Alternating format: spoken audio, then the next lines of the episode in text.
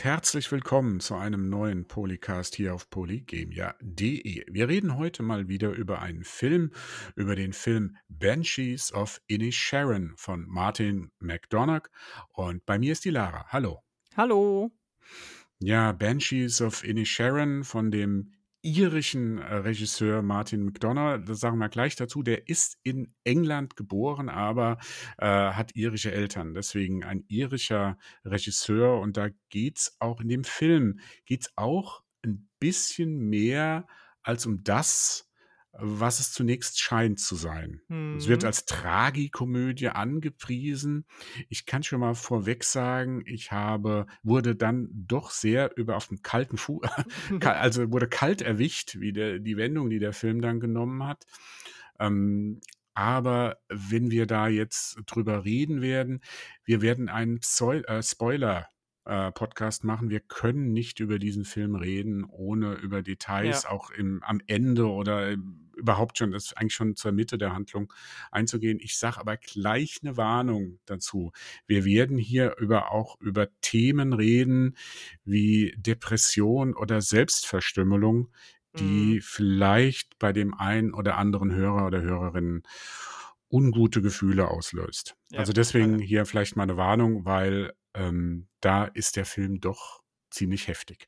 Ja. Aber bevor wir da ins Detail gehen, Mhm. Lara, kannst du mal kurz zusammenfassen, um was es in Banshees of, äh, Inisharan denn geht? Ja, Inisharan, das ist eine fiktive Insel in Irland oder um Irland herum. Heißt auch übersetzt auch nichts anderes als die Insel von Irland.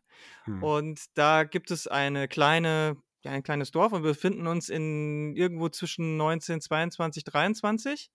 Mhm. U und es geht um vor allem um 2 Männer, nämlich einmal Patrick, äh, der von Colin Farrell gespielt wird und einen Colm, der von Brendan Gleeson gespielt wird. Und die beiden sind eigentlich seit Jahren Best Buddies. Colin lebt mit seiner Schwester Siobhan, gespielt von Carrie Condon, zusammen. Die er ist, glaube ich, ähm, äh, er er hat so 'n paar Tiere, die er zum Beispiel mel melkt und da die Milch verkauft, während Colm eher so der Künstlertyp ist, der alleine wohnt und Musik macht in dem örtlichen Pub und sie treffen sich eigentlich jeden Tag zusammen zu Bier trinken und ab einen Tag plötzlich zeigt Colm Patrick die kalte Schulter, reagiert nicht mehr auf ihn, äh, will sich nicht mehr im Pub neben ihm sitzen, will nichts mehr mit ihm zu tun haben und sagt: „Lass mich bitte in Ruhe.“ Patrick kann das überhaupt nicht verstehen und ist total überrascht und und und weiß nicht, wie er da reagieren will und hält das für irgendwie 'n komischen Scherz erst und versucht es weiterhin immer wieder mit Colm zu sprechen. Er geht immer wieder auf ihn zu, nimmt schmeißt alle seine die die die Warnungen von Colm in den Wind, bis Colm eines eines Tages dann sagt: „Pass auf ich will, dass du kein Wort mehr redest. Ansonsten schneide ich mir für jedes Mal, wenn du mit mir redest, einen Finger von meiner linken Hand ab.“ Das ist die Hand, mit der man beim, äh, Violine spielen, denn er spielt Violine, ähm, zum zum Greifen der Noten braucht. Und das ist natürlich 'ne ziemlich harte Drohung und Patrick, äh, weiß weiß ist völlig überrascht und weiß nicht, wie er damit umgehen soll. Er nimmt's aber erst mal an so und lässt ihn 'n bisschen in Ruhe, aber er kann's einfach nicht lassen. Und das Ganze, um das jetzt kurz zu fassen und abzubrechen, eskaliert immer, immer, immer weiter zwischen den beiden und, ähm, geht wirklich in sehr unschöne, blutige und tragische Richtungen am Ende. Und, äh, das ist ja ist auch so, dass die Schwester dann so irgendwie mit reingezogen wird, die dann auch noch gibt's noch einen Subplot mit, ähm, einem jüngeren Mann, der so 'n bisschen der ja, so als als, äh, Dorf-Simpleton gehandelt wird. Dominic, gespielt von Barry Keoghan, der ist 'n bisschen verliebt in Siobhan und da gibt's dann noch mal so 'n Subplot mit ihm und seinem Va mit seinem Vater, der ihn anscheinend auch misshandelt. Und das Ganze eskaliert, ähm, hinten raus für alle Beteiligten. Wie das genau eskaliert, das werden wir gleich noch besprechen, aber, ähm, es ist bei bei Weitem nicht eine Tragikomödie, wie es Mhm. versprochen wird, sondern wirklich eher Thriller, der einen am Anfang schön, äh, so e einfängt und dann aber wirklich, wie du schon gesagt hast, ziemlich überrascht. Und das Spannende ist halt, dass diese ganze Prämisse in den ersten paar Minuten gelegt wird und dann der Film wirklich Stück für Stück einfach weiter diese diesen diese diesen Abwärts diesen, die, Mhm. diesen Abwärtshügel hinunterrutscht und das ist wirklich, man denkt, das kann doch jetzt nicht passieren, die müssen doch einfach nur mal irgendwie klarkommen, aber es funktioniert einfach nicht. Und ähm, das ist, das macht den Film dann wirklich, gibt den auch eine zunehmende Spannung, finde ich. Mhm. Ja, ich habe äh, irgendwo mal gelesen, das ist kein Feel-Good-Film, sondern ein Feel-Bad-Film, Ja. weil wirklich in jede Entscheidung oder jede Wendung, die in dem Film drin ist, die geht immer in die schlimmste Hm. Richtung. Ja, Mhm. also da ist nicht äh, bis zum Ende hin hast du ähm, du denkst immer, ach komm, das kann ja noch besser werden. Und wenn du die anderen Filme von McDonagh vergleichst, McDonagh vergleichst, da ähm, da hat es ja dann teilweise auch eine Wendung zum Besseren genommen, ja, dass du am Ende versöhnlich aus dem Mhm. Film rausgekommen ist. Aber da ist es nicht. Für mich ist es keine Tragikomödie. Für mich ist es eher äh, fast schon sowas wie ein äh, Psychothriller. Mhm. Aber wie, so jetzt mal so grob, Mhm. wie fandest du denn den Film? Hat dich das, du hast eben schon gesagt, dich hat das, ähm, du, du fandest das gut, diese, diese, wie der Film so, diese, dass das so spannend wird, wie der Film Mhm. da diese Wendung nimmt. Ähm, so generell, wie fandst du den Film? Also ich habe, ich wusste nicht so ganz, was ich erwarten soll, weil ich hatte natürlich mit, mit äh, was Ähnlichem gerechnet wie Brücke sehen und sterben, weil das Mhm. ist ja der Film, den McDonald genau mit den beiden Hauptdarstellern vor ein paar Jahren gedreht hat, also auch mit äh, Brandon Gleeson und Colin Farrell und dachte, hey, vielleicht ist das jetzt irgendwie was Ähnliches, auch von der Thematik und vom, von der Tonalität und spielt nur in einer anderen Zeit oder so. Aber das war es halt überhaupt nicht. Und das hat mich natürlich kalt erwischt. Und es war schon so, dass ich am Anfang auch so dachte, hm, okay, das geht jetzt so ein bisschen gemächlich los. Diese, die, die, die kabbeln sich jetzt so ein bisschen und am Ende gibt es bestimmt irgendwie noch einen tragischen Reveal und dann der, der zeigt, warum äh, Brandon Gleasons Char Charakter Calm so ist, wie er ist oder sich so verhält. Und dann irgendwie kommen sie schon wieder zusammen und dass sie nicht zusammengekommen sind, äh, fand ich ehrlich gesagt die beste Lösung für diesen Film. Was mich ein bisschen gestört hat, war das sehr offene Ende und das ein bisschen alles so vage war, was es eigentlich alles soll. Also es hätte mir, ich, es, es, bisher waren ja McDonalds Filme immer sehr konkret. Ne? Also wir Mhm. hatten äh, Brücke sehen und sterben, war relativ konkret. Das äh, hat in der, in der Stadt gespielt und es ging um die Leute in der Stadt und die zwischenmenschlichen Beziehungen. Äh, Three Billboards Outside Ebbing, Missouri, da ging es um diese diesen Vorfall und dann die, die Mutter, die halt versucht, Gerechtigkeit äh, zu bekommen und alles dafür tut und dann anfängt, immer extremere Mittel zu bekommen. Das Mhm. alles sehr konkret auf diese Sache bezogen.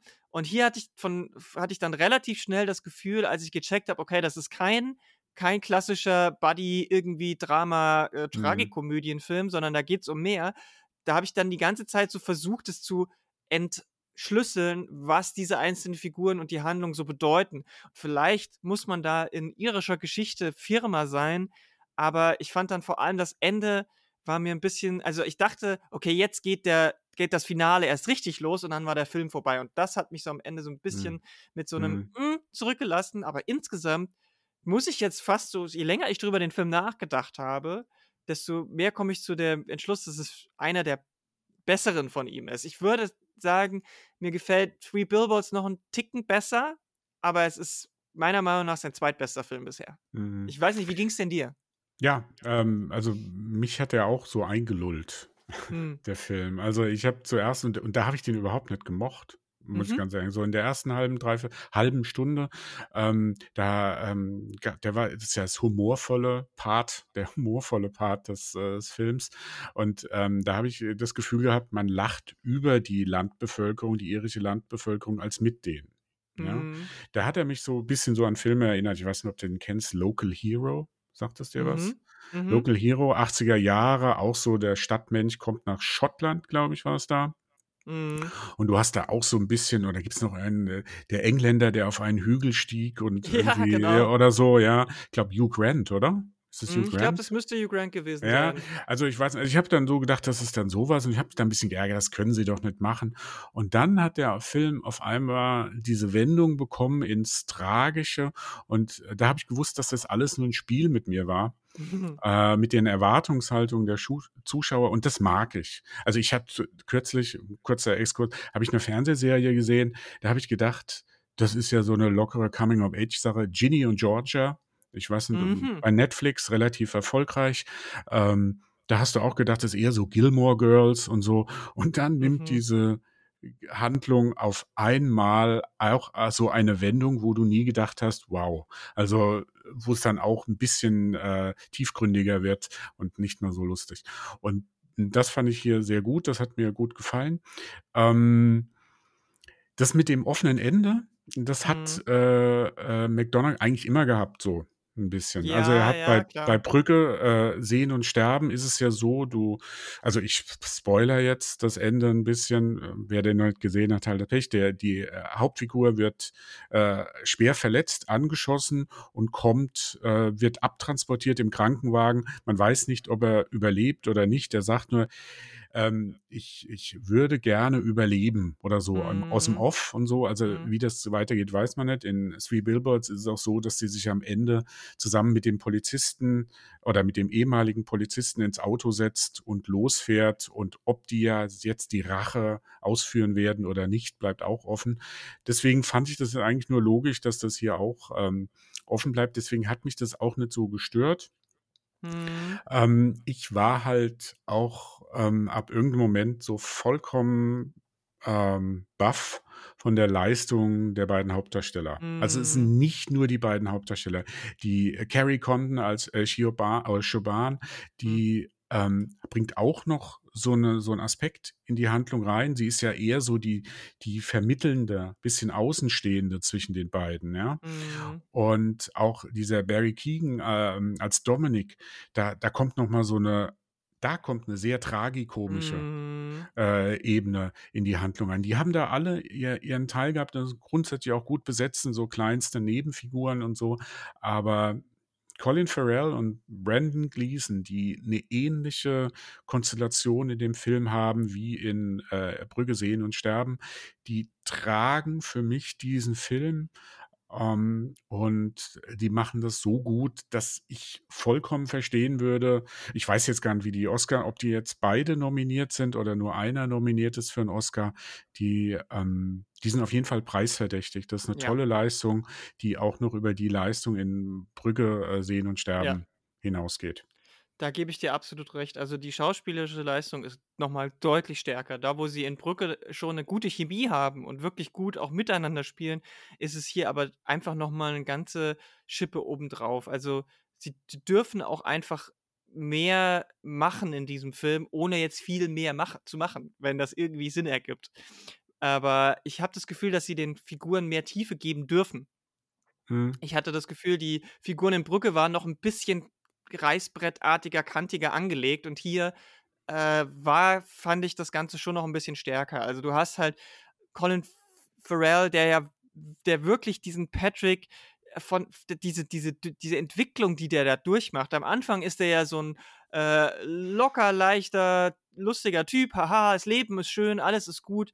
Ähm, ich ich lebe hier mein, mein mehr oder weniger nicht so schwieriges Landleben. Ich habe jeden Tag meinen Kumpel, mit dem ich ein paar Bier trinken kann und äh, alles ist gut und grüßt jeden und äh, dann über die dadurch, dass diese dass diese komische Sache passiert und er seinen besten Freund verliert und er damit überhaupt nicht umgehen kann und es ihm sein Herz zerbricht und dann am Ende auch noch in diesen richtigen Hass umschlägt, diese diese wirkliche Antipathie, äh, wie er da auch körpersprachlich mit umgeht. Am Anfang so aufrecht gehend, beschwingter Gang, la la la la la, und dann wie er so richtig in sich zusammensackt und immer mehr sich zurückzieht in sich selbst, immer, immer mehr ähm, verliert von seiner Persönlichkeit und dann wirklich bricht an einer Mhm. Stelle, da kommen wir natürlich noch zu, und dann mer merkt man in der letzten Szene, wenn sie da zusammen am Strand stehen, wie er plötzlich nicht mehr zusammengesackt ist, sondern wieder aufrecht steht, wieder völlig ähm, so eine Art Stärke wiedergewonnen hat, aber eben eine aus, nicht aus Liebe oder guten Gefühlen, sondern aus absoluten negativen Gefühlen. Hass. Und das ist das, Mhm. was, ja, und das ist das, was Colin Farrell hier super über macht, auch mit, wie sein Mimikspiel ist, wie er Dinge, Sätze einfach ganz oft nicht versteht, so, weil er halt einfach diesen Horizont nicht hat. Und auf der anderen Seite hast du halt einfach Brandon Gleason, der sowieso seit Jahren eine Hammer-Performance nach der anderen hinlegt und hier halt nochmal so richtig in die Tiefe geht. Je, jeder Blick äh, ist, ist irgendwie 10.000 Tonnen schwer und Mhm. es ist wirklich so, du, du, der, du hast, der hat eine, eine Bandbreite an Gefühlen in diesem Film, das ist unfassbar. Du hast diesen depressiven, äh, wirklich fast selbstmordgefährdeten Mhm. Menschen, du hast diesen absolut in Emotionen aufgehenden, ähm, weiß ich nicht, die, Künstler, die, Künstler, der sich an der Musik wirklich ergötzen kann. Dann hast du so einen warmherzigen Menschen, wenn es darum geht, wie er mit seinem Hund, Hund umgeht, wie er mit den anderen Leuten umgeht. Du hast wirklich, der, der hat eine, und auch wenn die da miteinander umgehen, es gibt da so eine Szene, wo er dann quasi Patrick auch rettet, mehr oder weniger, Mhm. ähm, obwohl sie, er nichts mehr mit ihm zu tun hat. Und das ist, das ist so glaubhaft. Das ist Mhm. unfassbar. Also ich, ich gebe dir da absolut recht. Diese beiden Schauspieler sind da Peak Performance. Ich weiß nicht, ob die das nochmal überbieten können, ehrlich gesagt. Mhm. Es ist halt in dem Sinne auch interessant, weil sie, sie spielen ja im Grunde genommen vom, von der Ausgangslage her ni- die, eh komplett die identische Situation, ähm, Konstellation wie Mhm. in äh, Brügge sehen und sterben. Weil äh, du hast auf der einen Seite hast du den alten, erfahrenen, reflektierenden, auch an der Geschichte, an der Kunst interessierten Ja. äh, Männchen. Das äh, war da auch wieder Brandon Mhm. Gleason. Und auf der anderen Seite hast du diesen eher impulsiven, ja, ich will jetzt nicht, also so ähm, wenig gebildeten, äh, jüngeren äh, äh, Kumpel, der dabei ist. Und das hast du ja hier ähnlich auch, aber dennoch sind sie beide nochmal gewachsen in dem. Das liegt Mhm. natürlich auch jetzt, dass der ähm, in, in Bruges, also Brügge sehen und sterben, dass der immer noch sehr stark oder sehr, eine ziemlich konventionelle äh, kon konventionelle Thriller-Komödie ist. Ja. Ja, also die hat sich so ein bisschen, ich sag mal, Guy Ritchie, Tarantino oder so, denkst du da manchmal dran, also ein paar selbstreflexiven Bemerkungen da in dem Film oder mit dem Spiel, mit den, mit dem Mhm. Zitatenspiel aus, ob das jetzt aus Filmen wie ähm, im Zeichen des Bösen oder halt äh, diese Bilder von Bosch und so. Also da ist, da ist viel drin. Und äh, dieser Film hier, da habe ich das Gefühl, dass der Regisseur auch sowas jetzt so mit seinem, ich glaube, sein vierter Film ist das, jetzt wirklich so eine eigene, so eine, so eine eigene Bildsprache, eine eigene Sprache gefunden hat, wie er seinen Film Ja. oder wie er seine Geschichte erzählen will. Und das kann er auch den Schauspielern vermitteln, die ihn auch, obwohl jetzt Colin Farrell wirklich so ein ähnlich, also ich, wenn du dir beide Filme anguckst, das von der Mimik ähneln sich die Mhm. beiden Figuren schon sehr.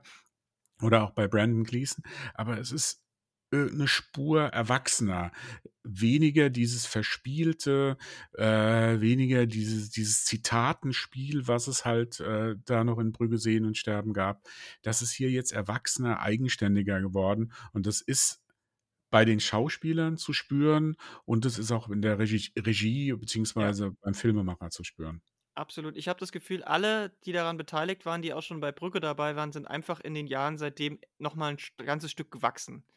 Hm. Äh, McDonald traut sich ein bisschen mehr, hat ein bisschen mehr zu noch seinen Stil gefeilt. Die anderen beiden haben immer noch eine Schippe draufgelegt, was ihre, was ihre Sachen angeht. So und äh, ich meine gerade gerade äh, Colin Farrell, der ja eigentlich nicht aus diesem, also der ist ja nicht groß geworden mit solchen Rollen, ehrlich gesagt. Und er in Mhm. den letzten Jahren aber immer wieder positiv damit aufgefallen. Sei es jetzt eben mit Brücke, sei es mit ähm, so Filmen wie After Yang oder The Lobster oder Mhm. ähm, auch Killing of a Sacred Deer. Alle diese Filme und äh, Brandon Gleason ja auch, der hat ja auch viele von diesen, äh, hier zuletzt, äh, wie hieß dieses, äh, dieser äh, Film, wo er diesen Pfarrer gespielt hat, der auch in Irland gespielt hat, wo es auch so ein bisschen um einen Mord ging. Am Sonntag bist du tot, hieß er bei uns. Ah ja, ja, ja. Genau, Mhm. solche Sachen. Also der, der hat auch noch mal, die haben alle, ich habe das Gefühl, die sind alle noch ein Quäntchen gewachsen. Und das ist immer Mhm. super, wenn man das so äh, bemerken kann. Und ähm, wo du gesagt hast, wo dich Brücke noch an ähm, so solchen Leute äh, wie Guy Ritchie erinnert haben, jetzt erinnerte mich tatsächlich auch mehr der Stil so ein bisschen an Georges Lantimos, weil ich gerade Killing of a Sacred Deer schon er erwähnt hatte. Ähm, und äh, du hast im Vorgespräch auch gesagt, ein bisschen äh, Lynch ist auch drin, Mhm. absolut. Es fehlt nur das Übernatürliche eigentlich und dann wäre es auch schon sehr lynchig, muss ich sagen. Also ich bin wirklich, ich bin, ich bin sehr gespannt, was da jetzt noch passiert, weil wenn, wie gesagt, Mhm. ist ja erst, erst sein vierter Film. Also da ist noch Mhm. viel, da kann noch viel passieren und gerade die drei sind eine super Kombination. Und Ja. ich finde auch, dass äh, die anderen beiden, ähm, die, die du schon gesagt hast, also äh, Carrie Conn und Barry Keegan, passen super hier rein in das Mhm. Ensemble. Also die wirken dann auch nicht wie irgendwelche Fremdkörper. Ähm, ich meine, es ist ja schon so, dass man gerade Colin Farrell und Brandon Gleeson, die Gesichter kennt man, die haben viele Rollen Mhm. gespielt. Und trotzdem ist das jetzt ein Film, wo ich sagen muss, während des Guckens habe ich völlig vergessen, wer Colin Farrell und Brandon Gleeson ist. Und das ist eigentlich immer das Beste, was passieren kann. Wenn du Mhm. jemanden hast, der in Hollywood ein richtiges Celebrity ist, dessen Foto man überall sieht, die auf in jeden Talkshows sind, dass, da, dass man vergessen kann, dass das eigentlich andere Schauspieler sind. Das ist, äh, das zeigt für mich dann, okay, die haben für mich schauspielerisch auch wirklich überzeugt. Und ich Mhm. kann auch nur sagen, also wenn die, einer von den beiden oder wer auch immer beide, dann einen Oscar dafür bekäme, wäre ich völlig okay. Mhm. Also äh, ich habe nachgeguckt, erstmal sind alle, äh, also alle vier, die wir jetzt genannt haben, sind nominiert. Ähm, äh, Colin Farrell ist als äh, Hauptdarsteller nominiert, die anderen drei alle als Nebendarsteller beziehungsweise Nebendarstellerin. Mhm. Ähm, ja, also ich glaube sogar, dass gerade bei Colin Farrell, also Brandon Gleeson ist ein bisschen, hat ein bisschen durchgängigere, gute Schauspielerleistung Mhm. in seiner, in seiner Karriere gehabt. Ja, der hat viele Ja. gute Rollen gehabt, wo er auch, ob das jetzt auch im Fernsehen, der hat ja Mr. Mercedes Mhm. ähm, gespielt. Also nicht die Figur gespielt, das war ja der Bösewicht, aber das Mhm. ist eine Stephen King Mhm. Äh, Verfilmung, ähm, wo er da auch ähm, gut war oder das getragen hat. Aber gerade für Colin Farrell, glaube ich, wird dieser Film, man muss natürlich abwarten, ob er jetzt da äh, gewinnen wird oder nicht. Das wird aber auf jeden Fall einer der Filme sein oder vielleicht der Film sein, an dem man ihn in der Zukunft messen wird.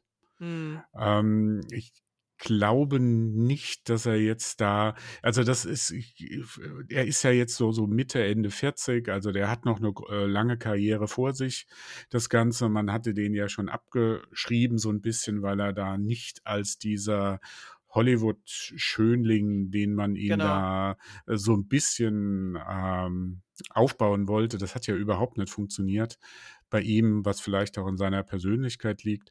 Aber Mhm. er wird sich, glaube ich, jetzt an dem Film messen lassen. Und ähm, Mhm. das ist, ist natürlich jetzt ein Fund, wo er mit sich zu tragen hat, aber es ist Mhm. auf jeden Fall auch ein großes Lob.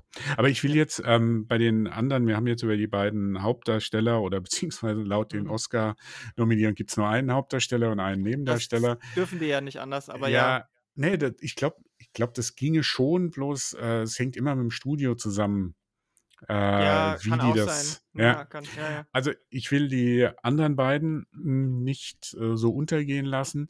Ähm, ich würde jetzt am liebsten über Barry Keegan Mhm. äh, noch reden, der den Dominik spielt, der ja so ein bisschen so diesen, den Dorftrottel, nennen wir es mal so, ja. Er, er Mhm. ist, äh, er wird von allen wegen seiner Intelligenz ähm, zusammen, äh, also äh, ja, gemobbt, würde ich, würde ich fast schon sagen, aber über Ja, ihn doch, werden Witze so sagen. gemacht. Er Ja. wird im, er, er, und was man aber, und dann, dann lacht man auch, und das ist auch so der Punkt, wo im, im Kino, als ich da war, da haben wir über ihn gelacht und so, Mhm. so ein bisschen. Das gebe ich auch zu, dass ich da auch so einmal so geschmunzelt habe oder auch mal gelacht habe darüber.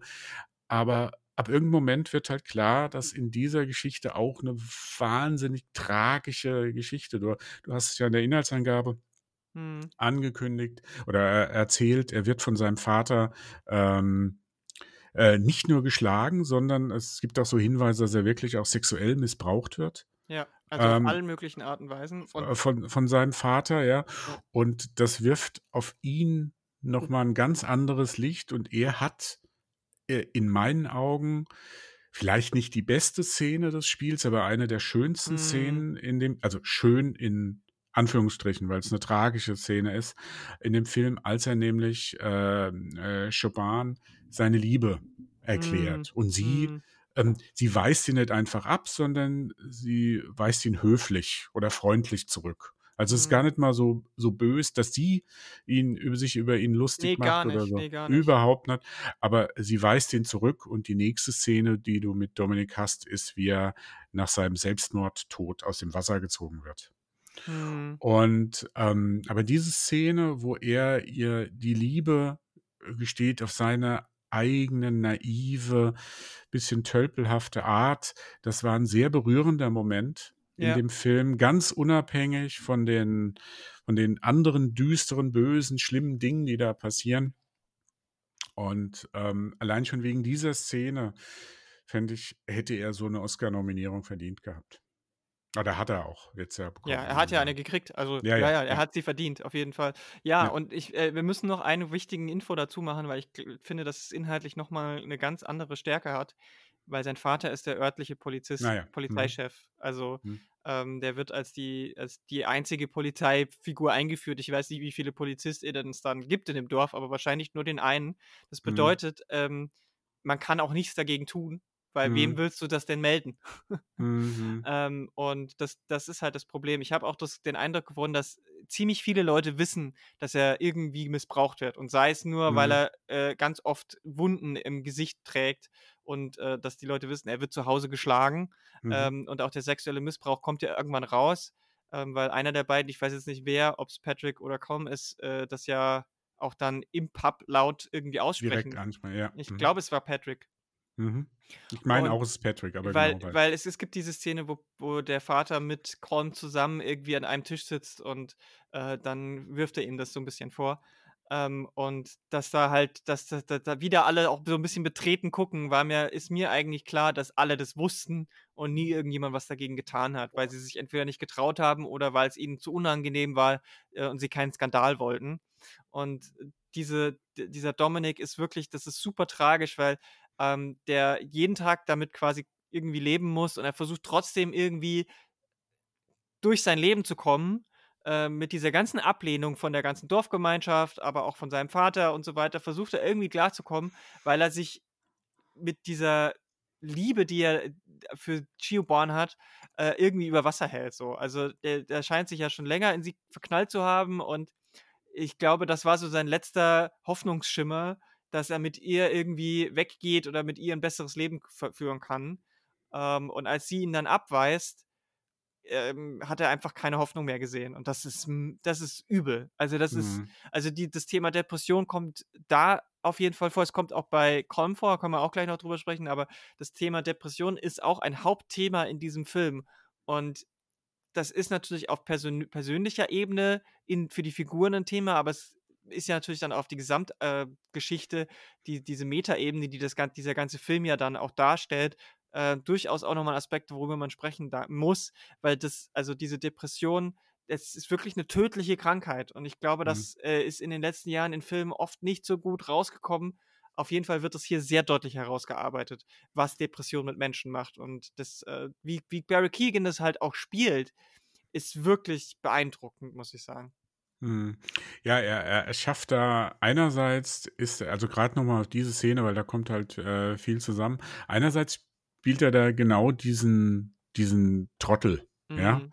den man, äh, wie er vorher so ein bisschen dargestellt wird, ja, so und so, äh, habe ich ja schon gesagt, so ein bisschen unbedarft, naiv, äh, tölpelhaft, wie er die Liebe äh, steht, aber dann sind das seine, seine Mimik, seine Hand, die ihm dann durch die, ähm, durch die Haare äh, fährt Mhm. und so, wo du ihm seine Nervosi Nervosi Nervosität anmerkst, äh, das Ganze. Und ähm, das ist auch im, im Kleinen, im Subtilen eine sehr schöne, sehr gute schauspielerische Leistung, weil er dieses Tragische mit dem Komischen wirklich Mhm. da verbindet und wo dir nachher als äh, Zuschauer oder Zuschauerin so das Lachen auch wirklich so im Hals stecken blieb. Ja, Da, da, da war, da war es wirklich so in dem Film, ähm, äh, als ich im Kino war, gerade bei dieser Szene, Mhm. ähm, haben einige gelacht im Kino. Also äh, Bei der gar nicht böse. Zurückweisung meinst du jetzt? Bei der Zurückweisung. Gar Mhm. nicht böse, weil er hat dann auch irgendwie, ge- oh, there goes another dream oder Ja, sowas, ja, sagt genau, er er. Oder there goes my dream Ja, oder so. Da, oder ir- irgend so ein, und das, das, da kann man ja drüber lachen, weil er sagt es dann auch so ein bisschen äh, flapsig darunter. Mhm. Ähm, und die waren nachher alle totenstill, als der aus dem äh, Wasser Wasser, ge- ja. gezogen Ja, ja. wurde, ja. Aber man sieht es ihm eigentlich, während er das mit dem, das mit diesem flapsigen Spruch hat, man sieht, wie verletzt er ist. Also wenn man ein bisschen empathischer ist, dann lacht man da einfach auch nicht. Weil, Ja, ich, ich, ja. bin den, ich bin den Leuten nicht böse. Also, Nein, nein, weil aber es, es ist was, so eine Lachen ist eine sehr impulsive Reaktion, die klar, kann manchmal ich will da kommen niemandem ohne. was vorwerfen. Ich meine nur, Ja. Es ist so gespielt, dass, also da nochmal um das Schauspiel von Barry Keegan auch äh, da herauszustellen. Also es ist schon so gespielt, dass der Ansatz für diese tra tragische Sache schon in diesem, obwohl es flapsig ist, es ist nicht dieses Marvel Cinematic Universe flapsig. Ne? Mhm. Es, du merkst die Zerbrechlichkeit in dem Film, in der, in der, in der Figur. Und ich film, finde halt auch in anderen Szenen, das ist schon seine stärkste Szene, absolut, aber auch vorher merkst du, ähm, diese Zerbrechlichkeit und trotzdem versuchen irgendwie auch eine gewisse Selbstsicherheit zu, trotzdem auszuprobieren. So, er versucht ja immer mit Patrick dann anzubandeln und sie gehen zusammen trinken und er will mit ihm ins Pub und so weiter. Also er versucht diesen Anschluss zu finden, obwohl er weiß, dass die meisten Leute ihn nicht irgendwie ähm, mögen. Und ich, ich, ich finde es halt auch, also er ist ja auch nicht dumm. Ne? Also das kommt in einer Szene auch raus, ähm, wenn, wenn, sie, wenn er bei, den, bei Patrick und Schiebern zum Abendessen ist und er sagt dann Touché und Patrick mhm. weiß nicht, was es heißt. Und mhm. er sagt, ja, es ist französisch, das heißt mhm. eben das, was Touché heißt. Ja, so, man weiß, äh, erwischt weiß oder genau. Ja, man weiß nicht genau, ähm, ob er so ein bisschen kokettiert mit ja. seiner Rolle, die er da ja. äh, aufgedrückt bekommen hat. Ja, aber ich meine auf jeden Fall, äh, also es kann auch einfach sein, dass die Leute mit dieser, mit seiner Persönlichkeit nicht klarkommen. Vielleicht ist er auch zum Beispiel Autist und die mhm. können damit einfach nicht klarkommen, weil er halt einfach Emotionen anders äh, liest. Er kann halt vielleicht die Emotionen der anderen nicht so, nicht so lesen oder er hat Schwierigkeit mit den sozialen Konventionen umzugehen, die es so gibt. Und es kann ja auch sein, dass es eher darum geht, dass jemand, der anders ist, dann auch schnell abgestempelt wird und dann eben mhm. auch in dieser Opferrolle gefangen ist, weil er ist ja eben anders. Wenn er jetzt halt irgendwie ein totaler Musterschüler wäre und bei allen beliebt, dann wäre ja das die Sache auch vielleicht anders mit seinem Vater. Dann würden die Leute mhm. aus dem Dorf vielleicht auch anders damit umgehen. Aber weil er eh schon so der Odd One Out ist, ist es halt auch leicht für die Dorfgemeinschaft wegzuschauen. Und ich finde, das steckt mhm. alles in Barry Keegans, Keegans äh, äh, Schauspiel drin. Das, deswegen, mhm. ja, ich stimme dir zu. Also, der hat die Oscar-Nominierung äh, auch verdient. Ich, ich meine, da ist natürlich trotzdem noch viel Luft nach oben bei ihm für, für mhm. Hauptdarstellerrollen. Also, der hat mhm. ja jetzt ein paar Mal so Nebenrollen gespielt, ähm, wo, mich, wo, ich, wo ich schon festgestellt habe, der kann, der hat Potenzial für vieles. Der hat ja auch in zum Beispiel, weil ich gerade MCU erwähnt habe, hat er ja auch in, in den Eternals eine sehr zwiespältige äh, Figur gespielt. Und das fand ich damals schon eine der besten von denen. Weil es halt mhm. halt da auch, hast du auch gemerkt, wie diese Verletzlichkeit und diese Wut und all das irgendwie in so einer Rolle drin steckte. Und ich, ich sag nur, den muss man im Auge behalten, diesen mhm. Schauspieler. Also er, er ist ja äh, vom MCU ins äh, DCU gewechselt mhm. und äh, spielt, also er hat ja zumindest am Ende von dem Batman-Film Batman von Matt Reeves mhm. einen kleinen Auftritt als Joker. Also mhm. ähm, mal sehen, aber er ist, glaube ich, so ein äh, Schauspieler, der, von dem man wirklich noch in Zukunft ein bisschen hören wird. Er, er hat halt nicht so dieses, dieses Gesicht, ähm, dieses Heldengesicht. Nee, gar ja? nicht. Also, er, also deswegen wird er von den Charakterrollen wird man da, ist er da prädestiniert dafür. Ja, gut, aber ich meine, ähm, es gibt ja auch viele erfolgreiche Schauspieler, die nicht diese klassischen. Nein, ich sage äh, ja nicht, dass er nicht, er, nicht, er, ja. nicht erfolgreich nee. wird. Also, ich finde es sogar fast interessanter, wenn Leute sowas eben nicht ja. haben. Ich meine, äh, Joaquin Phoenix hatte ja auch äh, immer wieder zu kämpfen mit solchen Figuren und Rollen. Der kann ja auch alles spielen, gut wie mhm. böse, mhm. tiefgreifend wie äh, vielleicht auch massentauglich. Und ich glaube, da geht äh, Keegan in eine sehr ähnliche Richtung. Mhm. ja, angeht. ich glaube ich glaub auch, dass es für ihn eher ein Vorteil ist, dass mhm. er da, äh, dass die nicht kommen und kommen, jetzt machst du da eine romantische Komödie ja. mit was, was weiß ich wem. Gut, ähm, Carrie Condon mhm. als äh, Shaban. Sie ist so ein bisschen so der Vermittelnde. Ja. Faktor in dem Spiel, oder? Mhm. Ja, in dem Film ist auf jeden Fall sie diejenige, die immer noch versucht, bis zuletzt das irgendwie zusammenzuhalten, aber irgendwann bricht sie auch. Und das fand ich auch total klasse gespielt. Also am Anfang ist sie halt ähnlich wie Patrick so, die, die, die, die beiden Geschwister machen so ein bisschen dieses witty Banter so, aber es zeigt sich von Anfang an, sie ist eigentlich diejenige, die die Ahnung hat, die, die, die wirklich die, äh, vielleicht auch so ein bisschen die Intellektuelle in dem Dorf, die, mhm. die aber niemand, die aber äh, mit niemandem sich über intellektuelle Dinge austauschen kann.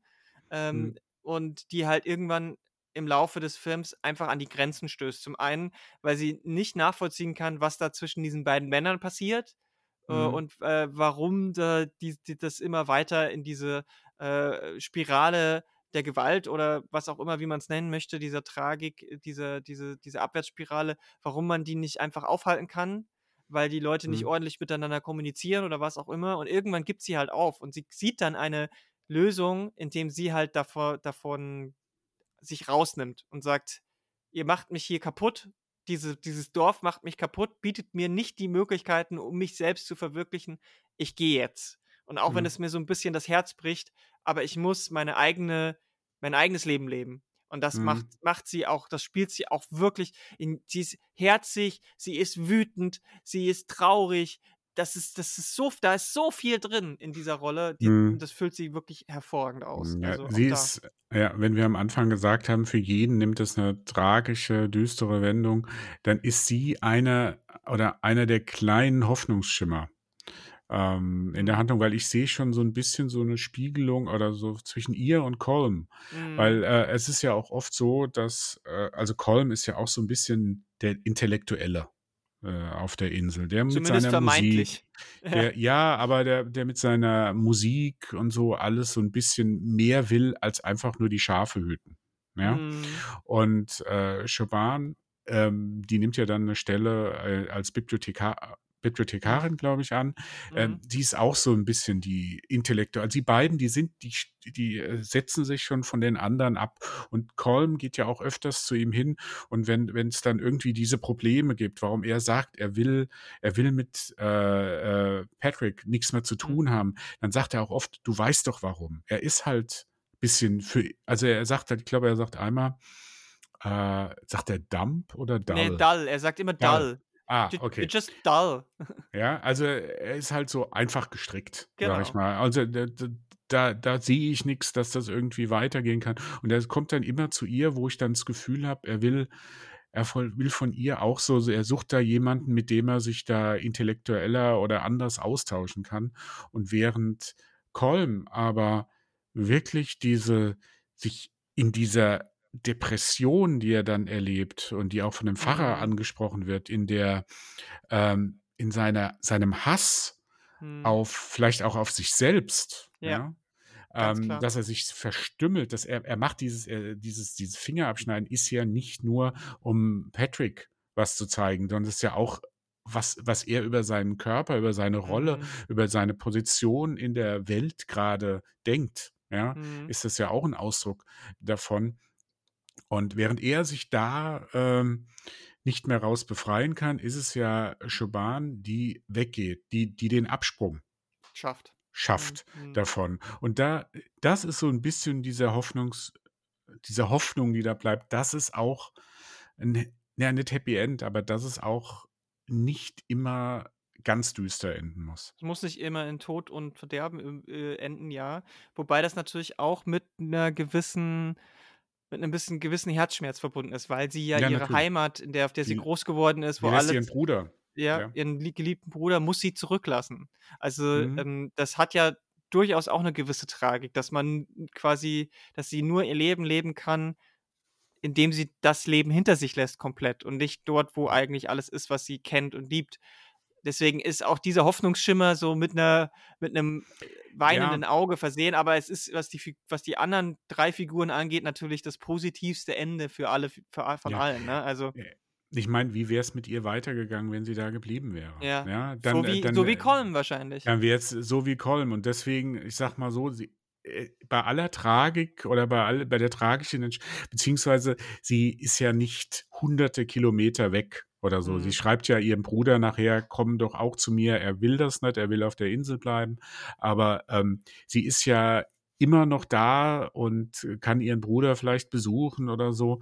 Aber ähm, natürlich ist ja dieses Tragische, dieses, ah, dieser Abschied von der Insel, wo, ihr, wo sie ihr ganzes Leben gelebt hat, ähm, da. Aber ich glaube, das überwiegt schon so, dass sie trotz aller Opfer, die sie da bringen muss, dass sie eher dies, das mö- bestmögliche Ende für sich Hm. ausgewählt hat. Ich, ich, ich glaube, das ist jetzt eine gute Möglichkeit, um direkt auf das Hauptthema rüber zu schwingen, weil ich Mhm. glaube, da bei gerade auch bei ihr können wir das jetzt k noch mal 'n bisschen anknüpfen, weil ich glaube, diese diese Tragik, äh, ist ja nicht nur auf ihrer Figurebene, sondern die diese Tragik, äh, geht ja auch auf das Gesamtthema.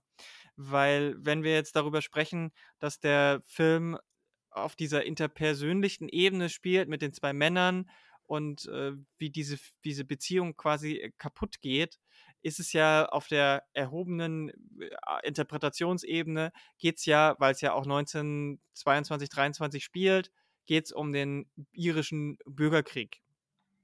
Und der Mhm. irische Bürgerkrieg, nur ganz kurz grob zusammengefasst, man muss da vielleicht auch gar nicht so viel wissen. Ich wusste nicht so viel und habe trotzdem schon grob verstanden, was der Film eigentlich will. Ähm, ging ging darum, dass die ähm, dass Irland hat ja lange für die Unabhängigkeit von von dem Vereinigten Königreich gekämpft und haben das ja dann irgendwie auch bekommen. Und dann ging's um die Aushandlung davon, welche Teile von Irland was und wie das aussehen soll. Und es gab halt, ähm, 2 Fraktionen, die da miteinander dann, ähm, gekämpft haben für 'n knappes Jahr. Das waren einmal die Irish Irish Free State und die Irish Republican Army.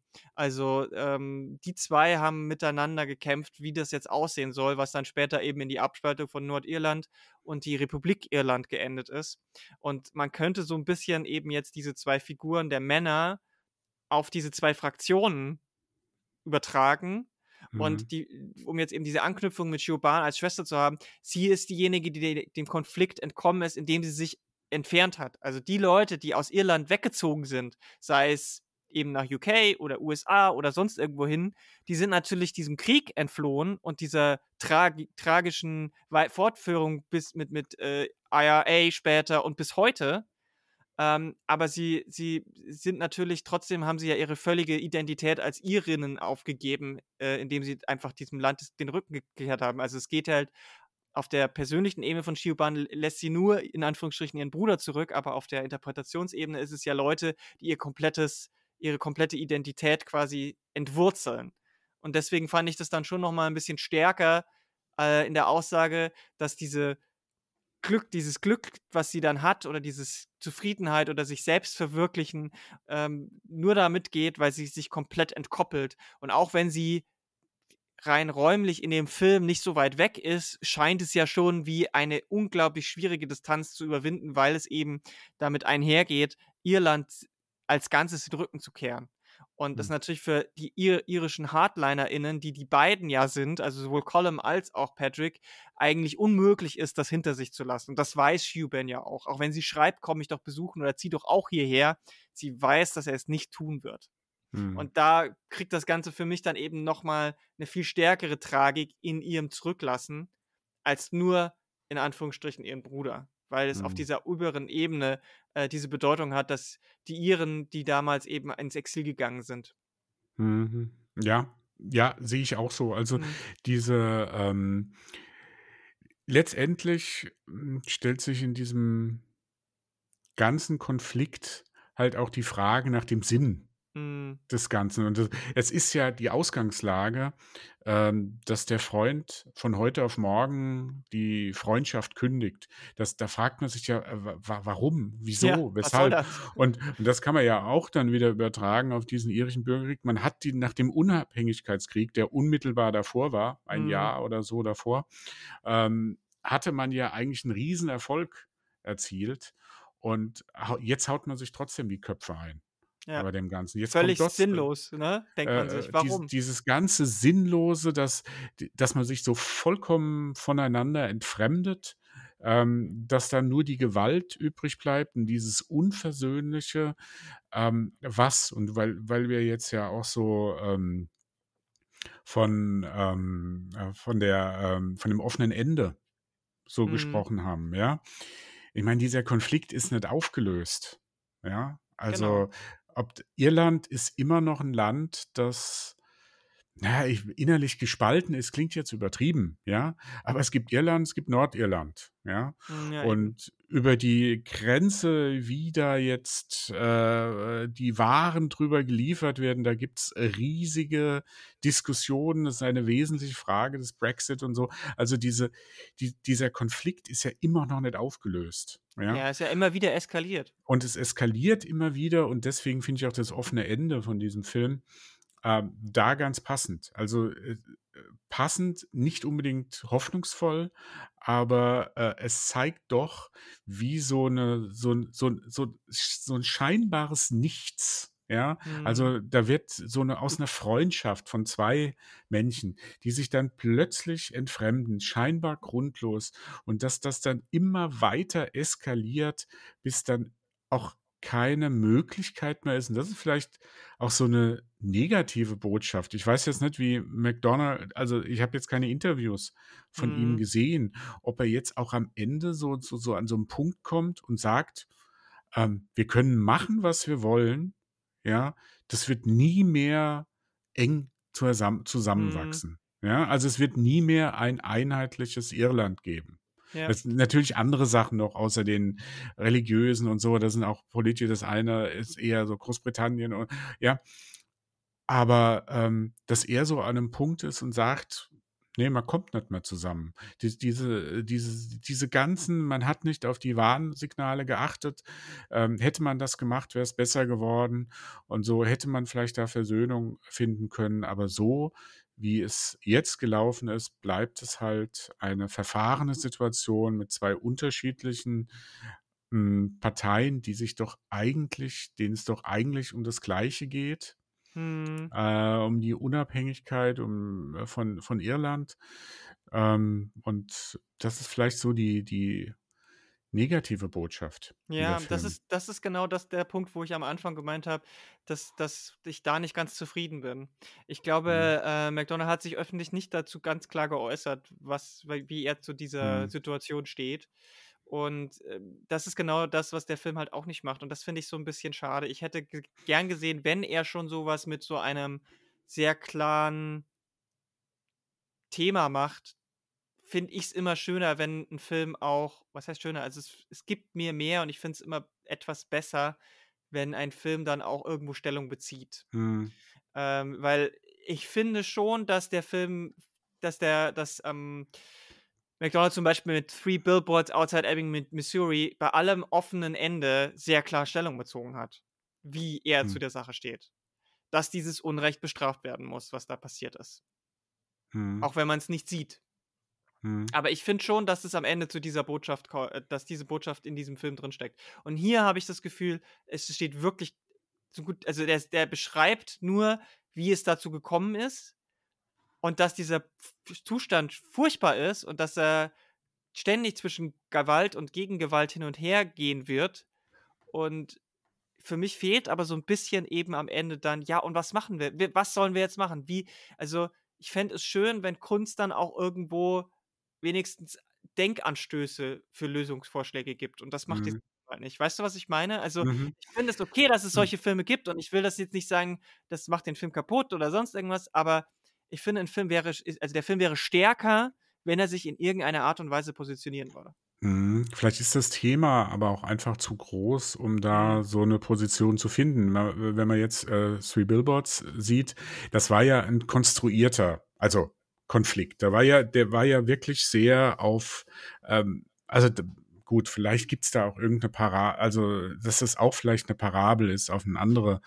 Ähm, Zumindest, glaube ich, äh, gibt es sehr viele äh, echte Vorfälle, die das als, die da Ja, gut, als Vorlage aber, dienen könnten. So ja, aber es gibt, gehen. es Ja. gibt echte Vor, aber es ist nicht dieser, diese, diese metaphorische Ebene. Genau, Die, die gibt es die nicht. Es ist fehlt nicht ja, dieser die fehlt ja. historische Gleichnis, ist Ebene. es nicht. Und ähm, da, irg irgendeinem Punkt habe ich halt das Gefühl gehabt, dass Banshees da auch so, wenn ich jetzt ab, sag abdrifte, ist das nicht negativ gemeint, Mhm. ähm, aber in eine Richtung geht, wo es halt nicht mehr so einfach ist, dann einfach auch eine so, so leicht ist, eine Stellung zu beziehen oder irgendwie Lösungsvorschläge zu geben, ja, weil das ist ja schon fast ins Surreale Mhm. hinein. So wie er da, es gibt ja auch noch diese, was man jetzt so, äh, der Film heißt ja The Banshees, also die Mhm. Todesfeen Mhm. äh, von Ines Sharon. Und da gibt es ja so eine alte Frau. Oma, sag ich Mhm. mal, ja, so eine alte Frau, die dann immer so im schwarzen Kleid so scheinbar aus dem Nichts auftaucht und dann halt auch sagt, gegen Ende des Monats werden zwei von ihnen gestorben sein oder so ähnlich, ja. Mhm. Und ähm, das ist ja auch so, das wird ja auch so eine sehr, ja, so, also rätselhafte Atmosphäre ja, ja. beschworen. Das so und das diese- nimmt die ja immer mehr. hier. Ja, und das nimmt ja immer mehr zu. Am Anfang hast du wirklich eher so, so ein alltägliches Bild einer irischen Inselgemeinschaft, Genau. bäuerlich und so. Und das geht ja immer weiter weg, durch weil es eskaliert, wird es immer abstrakter, habe ich das Gefühl gehabt, immer surrealer, diese ganze Sache. Und da weiß ich nicht, ob du am Ende dann dich dann hinstellen kannst und sagen, okay, ich habe jetzt hier, bin vollkommen abgedriftet und ähm, ich bringe jetzt doch noch eine sehr äh, erdige Botschaft oder eine sehr, ähm, ich Mhm. bringe jetzt hier wirklich einen Lösungsvorschlag, weil vielleicht, gut, es, vielleicht sehen wir ja irgendwas nicht. Vielleicht ist ja da ein Lösungsvorschlag drin und wir haben den nicht, nicht Mhm. gesehen von dem Regisseur und so ist das so subtil versteckt. Aber vielleicht ist er dann auch in der Situation, wo er selbst nicht sagen kann. So ist Ja. es und so ist es. Und ich Ja. finde halt zum Beispiel jetzt dieses offene Ende, ja, du hast schon recht, dass man auch positionieren sollte, aber dieses offene Ende ist halt das, was ähm, immer so zu Diskussionen anregt. Und wenn, Ja, ja, wenn ein Film zu Diskussionen anregt, und dann ist das für mich in erster Linie was Positives, als wenn er dann einfach so ein, ein leichtes, ähm, leicht verständlich alles Ja, wird, wo es schon, dann allen schon, irgendwie meinst. Ja, ja. äh, recht machen will. Nee, das ist natürlich klar. Das wäre hier auch nicht möglich gewesen. Mir geht es auch nicht darum, dass sich dann die Figur A oder B oder C am Ende hinstellt und dann eine Lösung präsentiert und man aber nicht weiß, ob sie funktioniert oder nicht, was ja auch ein offenes Ende gewesen wäre. Aber ähm, ich, ich sage auch nicht, dass, es, dass man da so konkret werden muss, aber man kann ja auch andeutungsweise Mhm. irgendwie Stellung beziehen. So, Mhm. es geht ja auch gar nicht darum, eine Lösung zu finden, sondern Stellung beziehen heißt ja nicht nur, dass man eine Lösung findet, sondern dass man zumindest auch sich mal vielleicht zum Beispiel für eine Seite entscheidet. So. Äh, Mhm. es, es, es, es ist ja auch nicht so, dass er sich irgendwie durch die Figuren hinstellt und sagt, ja, die un komplette Unabhängigkeit ist das, was ich möchte oder was ich gut finde oder was ich den richtigen Ansatz finde oder so. Also es endet ja eigentlich wirklich damit, wie der Bürgerkrieg ge- beginnt. Ne? Also diese Mhm. ganze Geschichte ist ja quasi der Vorlauf zu dem Bürgerkrieg, wie Mhm. es dazu kommt, weil du hast halt dann erst am Ende sagt ja äh, äh, Column zu Patrick, "Ey, äh, let's call it quits. Lass uns das, das ist jetzt, wir sind jetzt, wir sind jetzt quitt, wir sind, es ist, ist okay so. Ähm, ich höre jetzt auf mit meinen Fingern und mit dem ganzen Scheiß und wir reden wieder und dann passt das wieder und dann sagt Patrick, nee, jetzt ist es von meiner Seite aus so, dass es gibt, es ist der Anfang von unserer Fehde, Mhm. nicht das Ende. Mhm.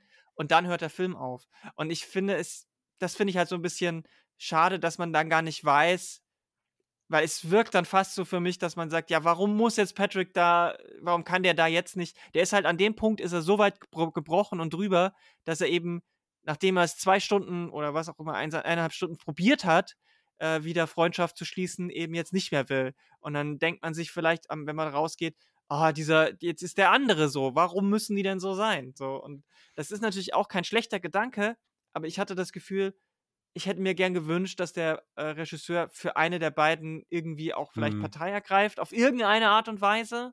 Muss ja auch nur, Mhm. kann ja auch nur angedeutet sein. Also, ähm, ich sage es jetzt nur nochmal, um nicht, dass ihr mich jetzt falsch versteht. Ich will nicht, dass sich die Figur irgendwie hinstellt und sagt, so müssen wir den Konflikt von Irland lösen. Aha. Mhm. Das ist klar, das funktioniert natürlich nicht so. Aber das war so ein bisschen, vielleicht ist diese Unzufriedenheit ja aber auch genau das, was ich spüren soll. Das kann ja sein, dass das auch bewusst ist. Das Mhm. kann, man, kann ich nur spekulieren. Vielleicht will McDonough ja auch, dass man Mhm. diese Unzufriedenheit hat, weil er ja vorher zeigt, wie aus dem Nichts und wie unnötig dieser Konflikt eigentlich ist. Und wie, Mhm. wie, wie, wie das, das kann einen eigentlich nur unzufrieden zurücklassen. Ähm, aber was ich mir jetzt fast eigentlich wünschen würde, ist, dass sein nächster Film irgendwie dann jetzt sich damit auseinandersetzt, wie sich diese Parteien vielleicht wieder annähern könnten. Mhm. Das wäre schön, aber das wäre auch wieder dieses Harmoniebedürftige. Vielleicht bin ich zu harmoniebedürftig, ich weiß es nicht. Mhm. Ne, also da das sehe ich schon ein, äh, und das finde ich auch gut, weil 'n Film sollte jetzt nicht immer so diese „Ach, alles ist scheiße, das Leben ist scheiße und, Mhm. äh, komm, werfen wir doch die Flinte ins Korn“, ja? Ja. Ähm, sollte das jetzt nicht sein und, ähm, dass der auch mal positiv da rausgeht, das ist, ähm ja, das verstehe ich.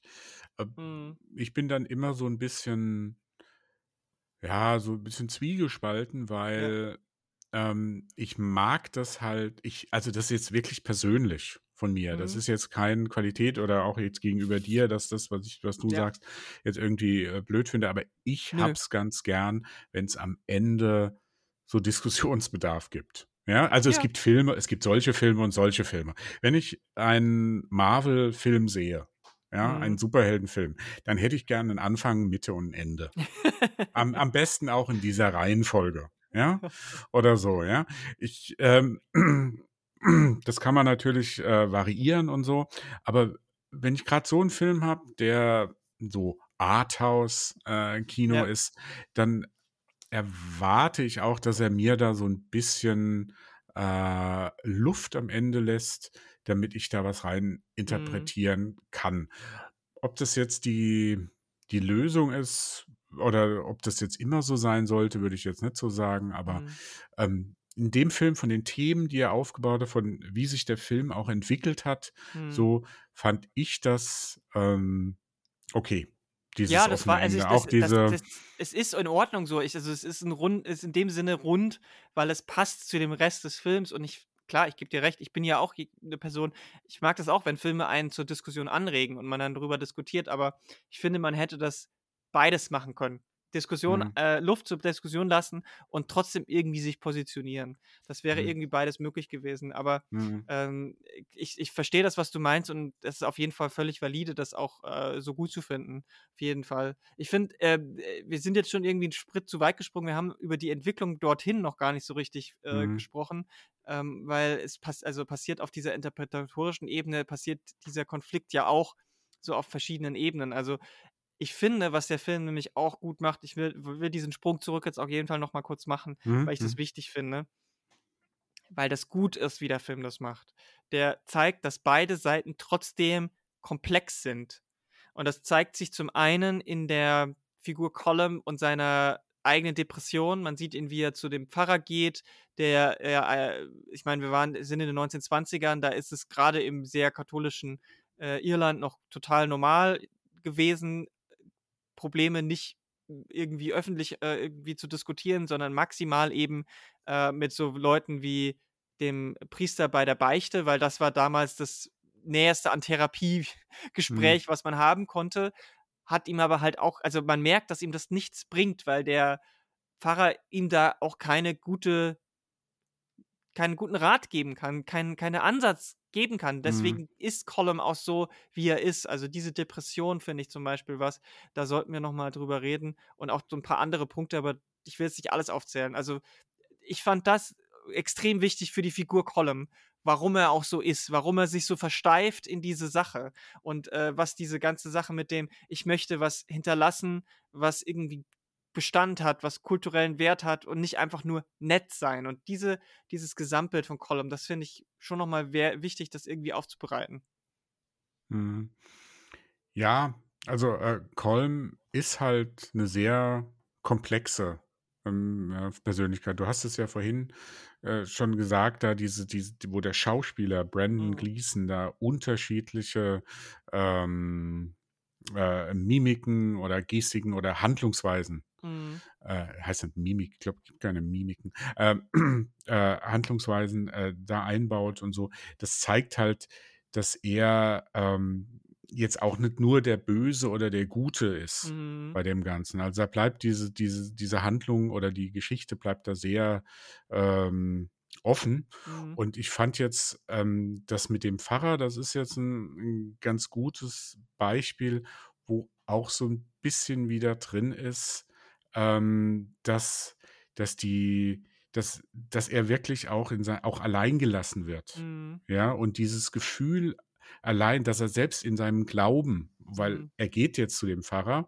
und das heißt ja für mich irgendwie, dass er da schon denkt, dass er da 'ne Vertrauensperson ja. äh, vielleicht hat oder er redet mit ihm und dass äh, die ihm auch nicht weiterhelfen kann, das führt ihn halt immer weit, beziehungsweise ist ja auch äh, Schoban, die mhm. in, wo, wo ich manchmal so das Gefühl hatte, dass Colm auch so, ah, ich, ich will nicht sagen, dass er mit ihr geflirtet, ja, ja, aber er versucht aber, mit ihr eine Verbindung aufzubauen. Aber er versucht mit ihr eine Verbindung aufzubauen, weil er in ihr so ein bisschen eine Gleichgesinnte sieht.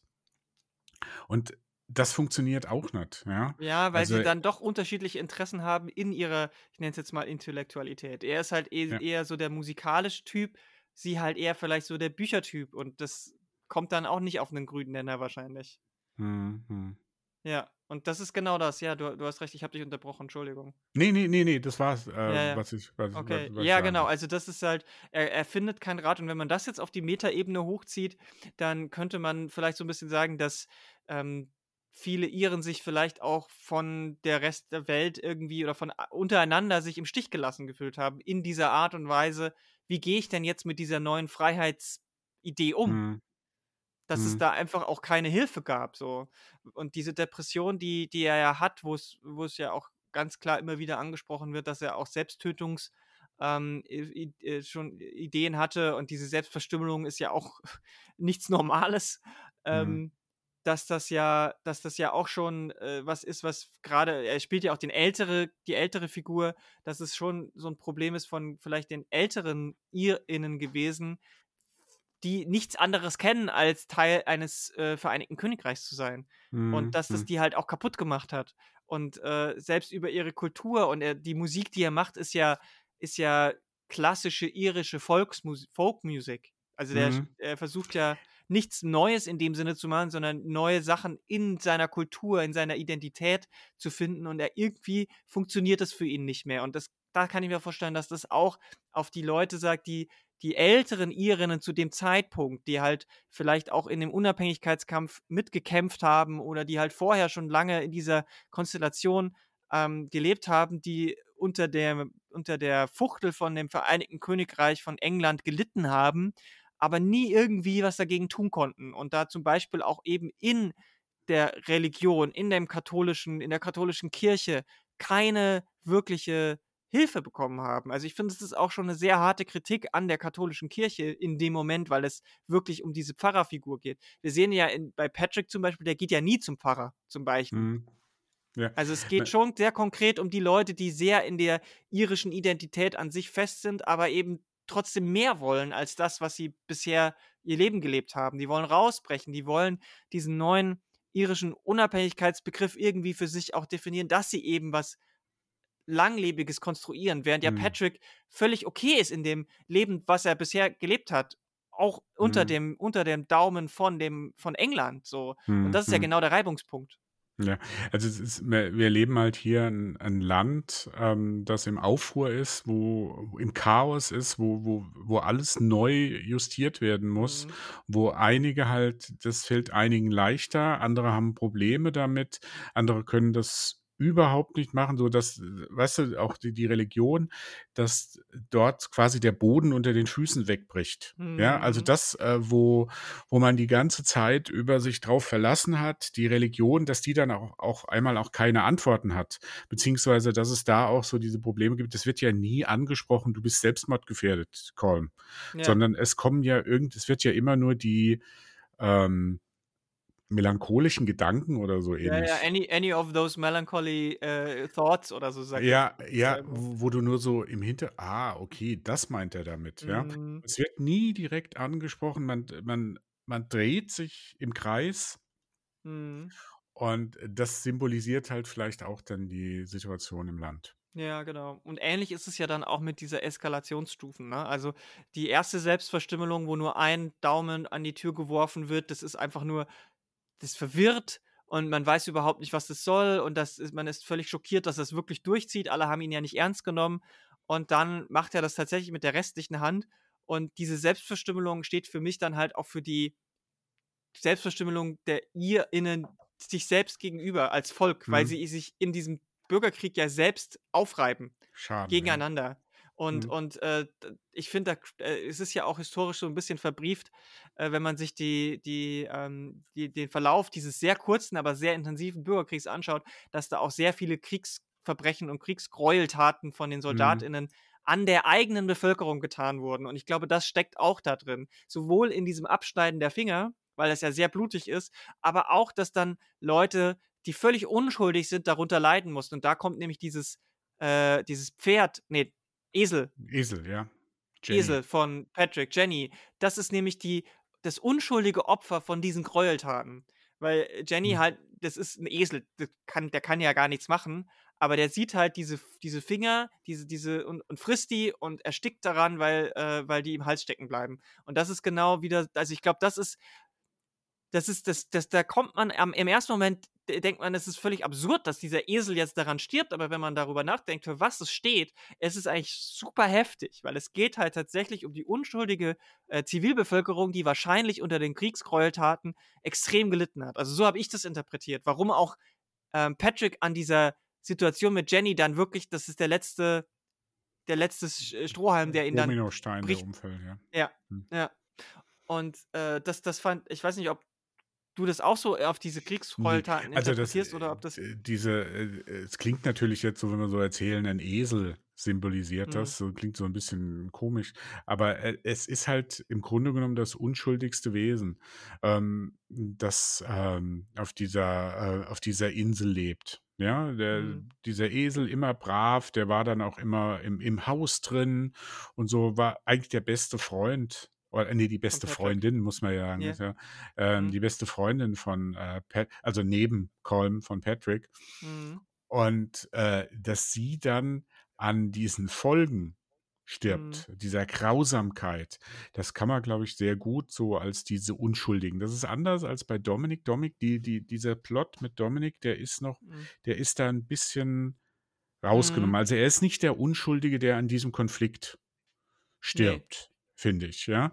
Ähm, Nee, aber stimmt. diese, diese Jenny ist halt schon so das Symbol, wodurch halt auch wirklich bei ähm, Patrick der, dieser ah, dies, der Klick, wo es da Klick macht, wo er sagt, nee, jetzt geht's nicht mehr weiter und dann will er sich rächen, will das Haus in Brand stecken, äh, riskiert dabei, dass sein, äh, dass Colm da dabei stirbt und so diese Mhm. Rücksichtslosigkeit, dieser Hass, ähm, diese, Mhm. Diese Rücksichtslosigkeit, die durch diesen Hass dann geboren wird, m, das geht schon auf Jenny zurück und dann kann man das auch äh, relativ leicht, wenn man diese Parabel sehen will, auch auf diesen irischen Bürgerkrieg Mhm. übertragen. Weil Ich der muss, der ja. war zwar, also nur ganz kurz, da sind zwar, ich habe mal nachgeguckt, da sind vielleicht gar nicht mal so viele, also in Anführungsstrichen, ja.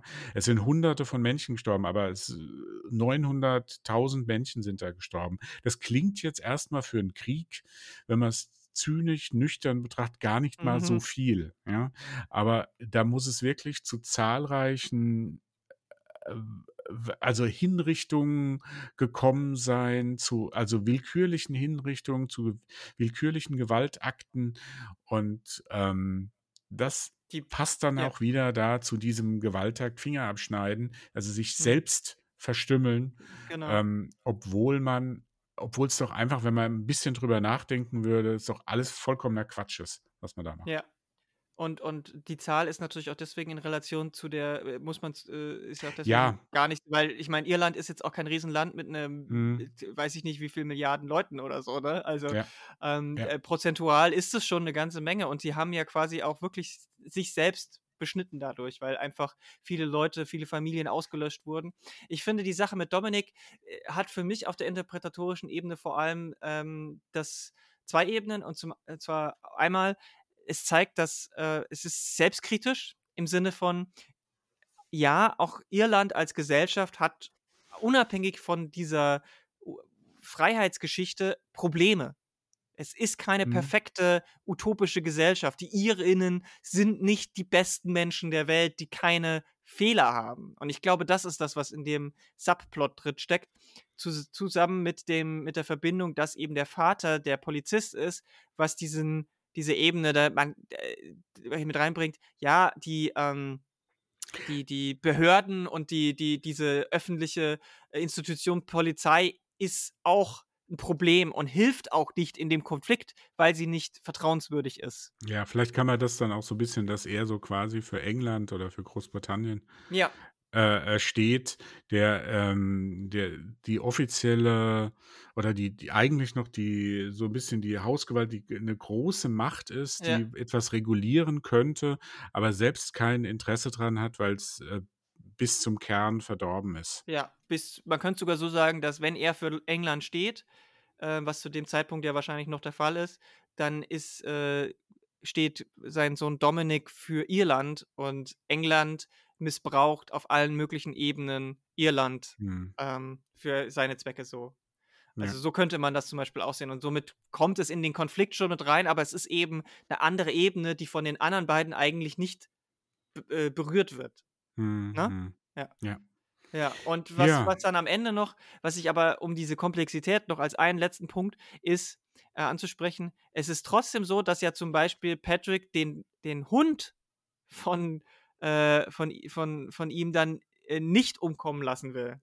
Also es ist Hm. schon so, dass es, also es ist komplexer als nur dieser reine Schwarz-Weiß-Hass. Und das finde ich, um jetzt den Punkt wieder auf den Anfang, wo ich gesagt habe, es ist komplexer an, dem, an dieser Sache mit dem Hund, äh, zeigt sich dann, ja, er hätte ja auch einfach sagen können, okay, du hast meinen Esel umgebracht, ich bringe jetzt deinen Hund um. Aber so ist es halt nicht. Auch das, Hm. finde ich, ist eine Stärke von dem Film. Das wollte ich abschließend noch sagen. Mhm. Ja, Banshees of Inisharan. Mhm. Mhm. Harter Stoff, Auf jeden würde Fall. ich, würd ich mal sagen. Also, äh, wir können jedem, jeder Zuschauer, Zuschauerin auch nur raten, seid euch bewusst, wenn ihr den Film anguckt, dass es hier keine lockerflockige Hm. Tragikomödie ist, die irgendwie doch, wo man am Ende irgendwie mit einem guten Gefühl rausgeht. Hm. Äh, macht euch gefasst, dass ihr da ein bisschen geschockt werdet von einigen Szenen. Hm. Da haben wir jetzt gar nicht so gesagt, aber dieses äh, mit der Selbstverstümmelung, das fand also Ich ich habe da ich habe da schlucken müssen und ich bin schon einiges so äh, gewohnt, aber das war eine harte Nummer. Ähm, es ist ein Film, der über die äh, über das persönliche Drama hinaus auch als Parabel auf den irischen äh, Bürgerkrieg gesehen werden kann. Zumindest sehen wir das so. Wir sind in bei dieser Analyse äh, Großteil dieses Casts genau auf diese Metaebene eingegangen. Hm. Jetzt ist natürlich die Frage, sehen wir da zu viel in Hm. diesem Film, äh, als da eigentlich drin ist? Äh, Ist das so Mhm. gnadenlos äh, überinterpretiert, so wie bei Boys, das Pfund Butter an der Decke, hat das irgendwas zu sagen? Und ähm, es ist die Frage, wie seht ihr das? Habt ihr ähnliche Erfahrungen? Habt ihr ähnlichen Eindruck von dem Film? Steckt da mehr drin als dieses persönliche Drama? Ist es eine Parabel auf den irischen Bürgerkrieg? Ist es eine Parabel auf die damalige Gesellschaft, die da war? Wir würden uns gerne mit euch darüber unterhalten, diskutieren, ähm, auf den, äh, in den sozialen Medien oder hier in der Kommentarspalte unter diesem Artikel, unter diesem Cast. Ich darf mich auf jeden Fall erstmal bei Lara bedanken, dass wir so lange und so ausführlich über diesen Film gesprochen haben. Sehr, sehr gern. Danke auch dir. Ja.